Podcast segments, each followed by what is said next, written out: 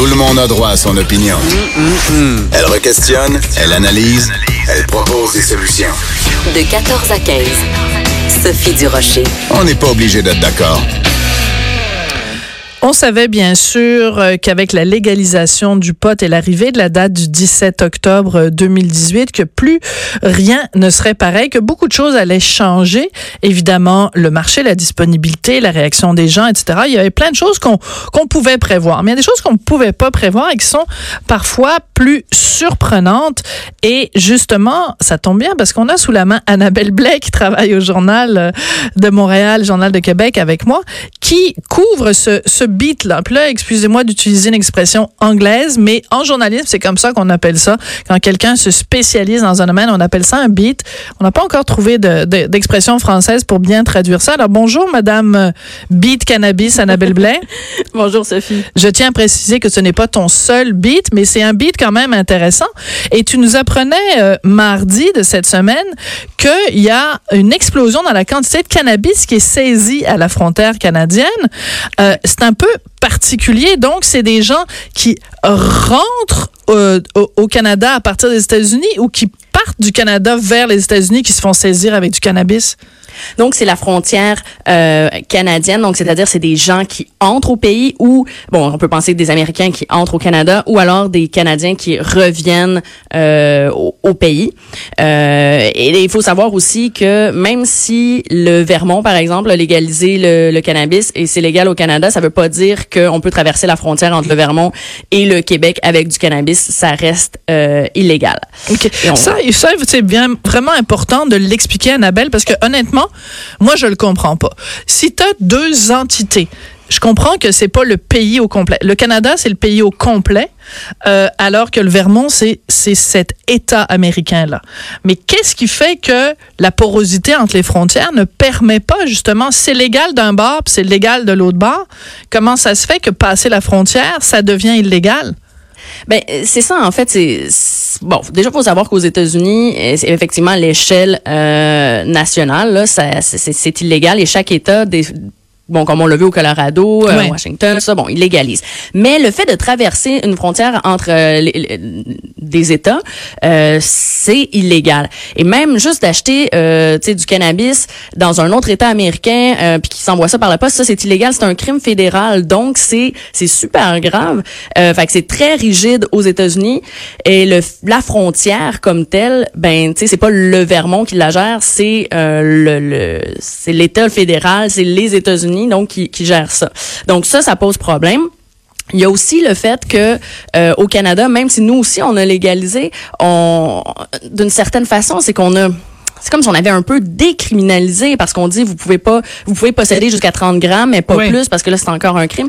Et ça ça fait que euh, en, ayant quand même encore un tu sais le, le, cannabis reste encore euh, une drogue et ça reste encore que ça peut être un crime euh, selon ce qu'on fait avec le cannabis. Donc et le, fait de traverser une frontière en tout cas pour l'instant l'agence des services frontaliers ce qu'ils nous disent c'est que c'est considéré comme du trafic euh, de cannabis. il faut savoir aussi qu'à l'échelle internationale, le Canada est encore signataire donc de tous les traités qui euh, justement pour euh, qui interdit le trafic de la drogue qui inclut le cannabis. Donc ça, on est un peu dans une situation euh, un entre-deux. Ce qui fait que pour l'instant, oui, ça reste très euh, délicat de traverser une frontière avec du cannabis. Je le conseille à personne. Non, ben non, c'est ça. Mais est-ce que ça veut dire, Annabelle, qu'on n'a pas suffisamment informé les gens? Je te donne un exemple, OK? Euh, la dernière fois que je suis allée à l'aéroport Trudeau, euh, ça me fait toujours mal au cœur de dire ça. La dernière fois que je suis allée à l'aéroport euh, Trudeau, euh, il y a des, les, les, affiches sont énormes là, c'est vraiment mhm. très très clair. Même si le cannabis est légal au Canada, vous ne pouvez pas le quitter le pays avec du cannabis dans vos dans vos valises parce que t'as pas le droit d'en sortir du pays. Est-ce que ça veut dire que mettons à la à la dans les les frontières entre le Canada et même tous les États américains que les, les, les directives ne sont pas assez claires ou qu'on n'a pas assez informé les citoyens canadiens de cette réalité-là? Ben, oui et non dans le sens que euh, ben oui effectivement comme tu l'as dit l'information elle est là mais au moment qui est peut-être trop tard parce qu'on est rendu à, la, à traverser la frontière euh, de un. Puis ensuite c'est vrai que euh, il y a beaucoup beaucoup d'informations qui est donnée depuis la légalisation du cannabis mais à un moment donné, ça fait beaucoup. Exactement. Euh, je comprends euh, que je comprends une personne de pouvoir ben, d'être mélangée puis d'un moment donné de plus savoir que qu'est-ce que qu'est-ce qu'on peut faire parce que on nous a dit qu'on pouvait prendre l'avion transporter du cannabis mais si c'est pour euh, à l'intérieur du Canada il y en a beaucoup qui se disent oui mais moi j'ai du cannabis médical fait que je peux voyager partout avec ça ben Non. non, au Canada oui mais là dès que tu sors là aussi c'est compliqué donc euh, Ouais. c'est vrai que sort ça pas, ouais. Ouais. C'est complexe. Mais là, ce qu'on nous dit, ce que l'agence des services frontaliers me dit, c'est parce que je leur ai posé la question, comment Ouais. vous expliquez qu'il y a une si grande hausse? Parce que à l'automne là de la légalisation, l'au- l'automne dernier, euh, c'est confisqué beaucoup plus de cannabis que dans toute l'année 2017. Ouais. Et euh, ce qu'on me dit, c'est ben oui, mais notamment maintenant, on a mis des pancartes pour dire aux gens, euh, vous n'avez pas le droit de traverser la frontière avec le cannabis, donc si vous en avez, vous devez le remettre euh, aux douaniers. Euh, Il y a ça. Et le fait que maintenant, les douaniers posent systématiquement la question à toutes les personnes qui traversent, avez-vous du cannabis, alors qu'avant, ils ne le faisaient pas? Et ça, c'est très drôle. Oui. Excuse-moi, moi, je lisais ton article puis je suis partie à rire. Parce que ça veut dire que la raison pour laquelle il y a plus de gens qui se font arrêter, c'est parce que les douaniers posent la question. ben oui. Fait on dit, mais avant, c'est avant, c'est parce que c'était illégal. Je sais pas si vous vous en souvenez, mais vous posiez pas la C'est question. tellement. Écoute, c'est- comme- j'avais l'impression de lire un sketch de RBO. Sais, le douanier, je sais pas, Guy Lepage en douanier, qui- avec son nez, là, puis son Ben menton, qui est là, qui regarde. Avez-vous du cannabis? Ah, oui, monsieur le douanier. Ah, ben, allez sur le côté, on va vous fouiller d'abord.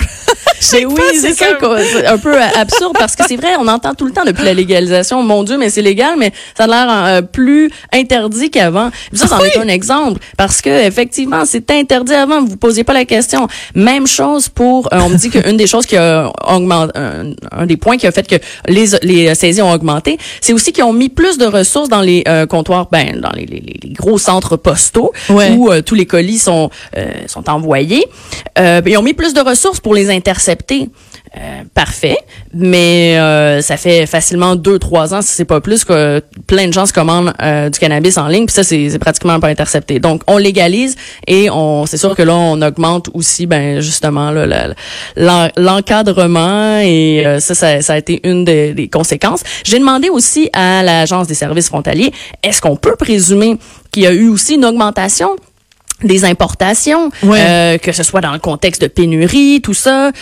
Et là, ce qu'on me dit, c'est qu'il est trop tôt pour dégager des tendances. Mais quand je regarde les quantités, euh, tu sais, c'est- c'est c'est passé, là, si on fait le calcul de toute l'année 2018, Ouais. disons les trois premiers trimestres, là, parce qu'eux, ils fonctionnent en trimestres. On regarde Ouais. les trois premiers trimestres de 2018, on est à peu près à 1 million euh, 200 000 grammes de cannabis saisi. Puis en 2017, pour toute l'année 2017, c'était moins de 500 000. Donc les quantités sont vraiment importantes. Énorme. Donc est-ce que ce décalage, cette grosse différence-là s'explique juste parce que les douaniers ont, ont posé plus de questions euh, ou il y a plus euh, d'importations? Euh, moi, je pense que c'est une tendance, en tout cas, qu'il va falloir suivre parce que là, on me dit qu'il est un peu trop tôt, mais dans les prochains mois, les prochaines années, il faudra quand même suivre ça parce que là, les gens qui traversent la frontière, peut-être qu'ils sont pas au courant, mais dans deux, trois ans, ils vont sûrement l'être. Donc, si on voit que les quantités qui sont encore grosses, peut-être faudra se poser des questions. D'accord. Euh, Quelqu'un qui euh, aurait donc répondu oui à la question du douanier. Avez-vous du cannabis? Euh, elle encourt quoi, sérieusement? Là, pour l'instant, euh, il y a une certaine euh, tolérance étant donné le contexte. Ouais. Donc, on, on me dit que c'est saisi euh, et que ça, ça, ça en reste là. D'accord. Euh, Donc, considéré comme une première offense, on ferme les yeux, on est né, euh, on est complaisant ou on est, Ben, euh, c'est compréhensif?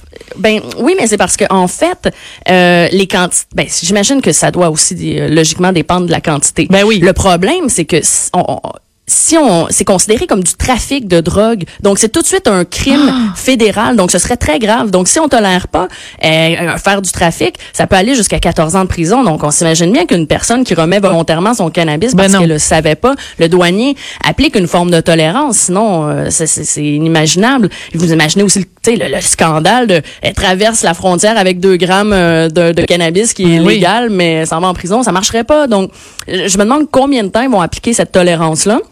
Parce que bon éventuellement les gens vont être au courant. Euh, mais tu sais euh, un peu comme moi ça m'est déjà arrivé.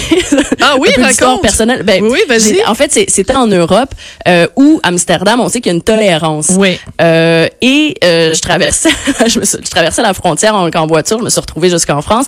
Et là je me suis fait euh, intercepter. Ils m'ont demandé je revenais d'où? J'ai dit de Belgique. J'avais j'avais été en Belgique mais j'avais aussi été à Amsterdam. Et donc quand ils ont ouvert ma valise et qu'ils ont ouvert ils ont vu le guide 48 heures à Amsterdam. Ils ont dit ah Amsterdam la, la grande banlieue euh, de la Belgique. Et là ils m'ont demandé. Hey, tu imites très bien le, le, le, douanier français. Ah la grande banlieue de la Belgique. Oui continue. Oui. Et donc là ils m'ont dit ok il y a deux façons de faire. Soit euh, tu me remets tout de suite euh, du cannabis si t'en as. Soit tu me remets rien mais il y a possibilité que je démonte toute la voiture puis qu'on finisse par peut-être en trouver. Quelle option? Fait que j'ai choisi la première option. J'ai remis pour vrai là j'avais été dans les coffee je devais même pas avoir un gramme j'ai remis mon gramme donc euh, en plus bon je même pas résidente française donc ils m'ont dit vous savez qu'on pourrait vous renvoyer dans votre pays bon ils m'ont fait ils m'ont fait peur un peu pendant cinq minutes puis ils m'ont laissé partir. je suis partie avec, euh, mais mais j'avais vraiment pas beaucoup de euh, les quantités très minimes. Oui, mais t'as eu la trouille quand même. Ah, mon Dieu, que j'ai eu la trouille. Oui, oui, pour vrai, j'ai, j'ai, j'ai mal, mal filé pendant un, un, petit bout parce que j'avais des collègues français, ben ça, je l'ai su après, mais j'ai des collègues français qui, eux, ont passé, mais avec des plus grandes quantités. Ouf. Et là, euh, ils devaient finalement se... Euh, ben, en même temps, c'est des Européens, donc ils devaient se présenter aussi en tribunal, tout ça. Mais il y a une forme de tolérance qui est euh, appliquée parce que si un pays tolère, euh, après, pour les autres autour, c'est ça devient aussi compliqué. Ouais. Euh, je sais que, par exemple, en Uruguay, qu'ils ont légal... ouais où ils ont légalisé le cannabis, ils ont interdit la consommation de cannabis pour les touristes par, justement parce que pour les ça. pays autour ben oui. étaient inquiets. Exactement. Ouais. Ben oui, c'est ça. On va peut-être en arriver là. Ben écoute, merci beaucoup euh, Annabelle, puis merci de nous avoir partagé ainsi une tranche de ton vécu quand tu étais jeune et folle. Mais tu es encore jeune et folle aussi. Ben c'est bien, c'est comme ça qu'on t'aime. Merci beaucoup merci. Annabelle. Bonne journée. merci Annabelle Bled, donc qui est journaliste au Journal de Montréal, Journal de Québec. Après la pause, Isabelle Huot, on va parler avec elle de cette nouvelle euh, qui est sortie, comme quoi le fait de ne pas déjeuner augmenterait le risque de mourir d'une crise cardiaque. Avez-vous bien déjeuné vous ce matin? Vous avez sauté ce repas si important de la journée.